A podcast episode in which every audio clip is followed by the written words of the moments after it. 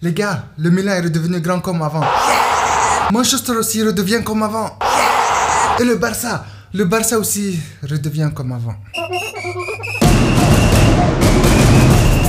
Ah, ça fait longtemps qu'on n'a pas parlé foot, n'est-ce pas? On va parler de la VAR aujourd'hui, plus précisément des erreurs d'arbitrage. Pour commencer, mettons-nous d'accord qu'on n'est pas là pour mettre fin aux polémiques dans le football, parce qu'on ne pourra jamais. Les polémiques et le football, ça va ensemble. Si ton club remporte le championnat, par exemple, le club adverse, il va pas venir te féliciter. Bravo, tu as bien joué, ouais, ta gestion a été superbe. Ils vont jamais faire ça. Au contraire, ils vont te dire que tu as triché, que tu as corrompu les arbitres, etc., etc. Ça, tu connais. Ça a toujours été comme ça et ça restera comme ça, malgré la technologie, malgré la VAR, online technologie.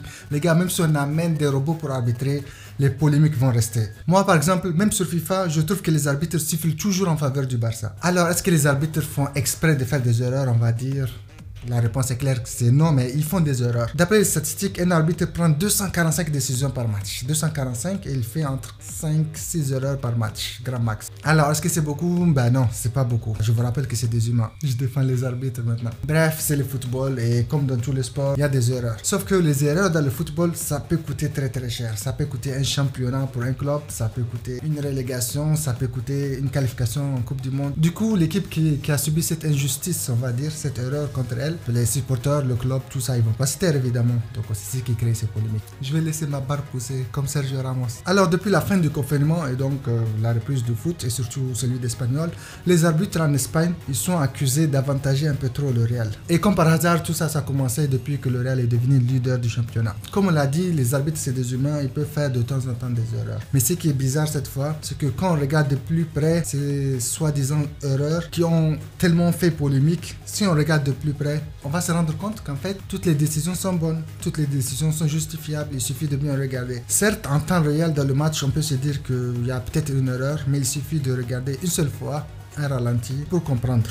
Enfin, pour ceux qui veulent comprendre. Donc, les actions qui ont fait polémique contre Sociedad, Valence ou Bilbao ou d'autres, quand on regarde de plus près, on se rend compte qu'elles sont toutes justes. D'après moi, et tous les gens neutres dont je vais les analyses. Alors donc, d'où vient la polémique? Pourquoi tout le monde crie comme ça? À mon avis, pour le savoir, il faut en fait voir qui est en train de se plaindre. Donc, d'après ce que j'ai vu, il y a Piqué.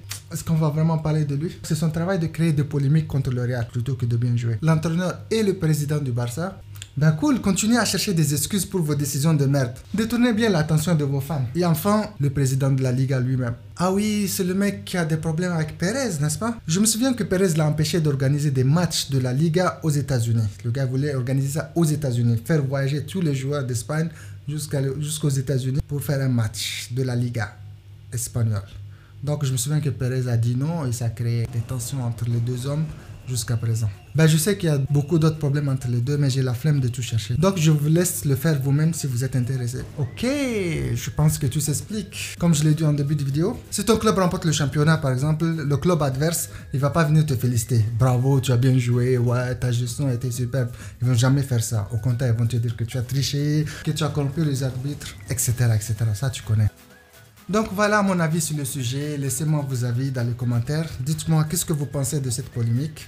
Et si la vidéo vous a plu et que vous aimez ce genre de vidéo, like, partage, abonne-toi.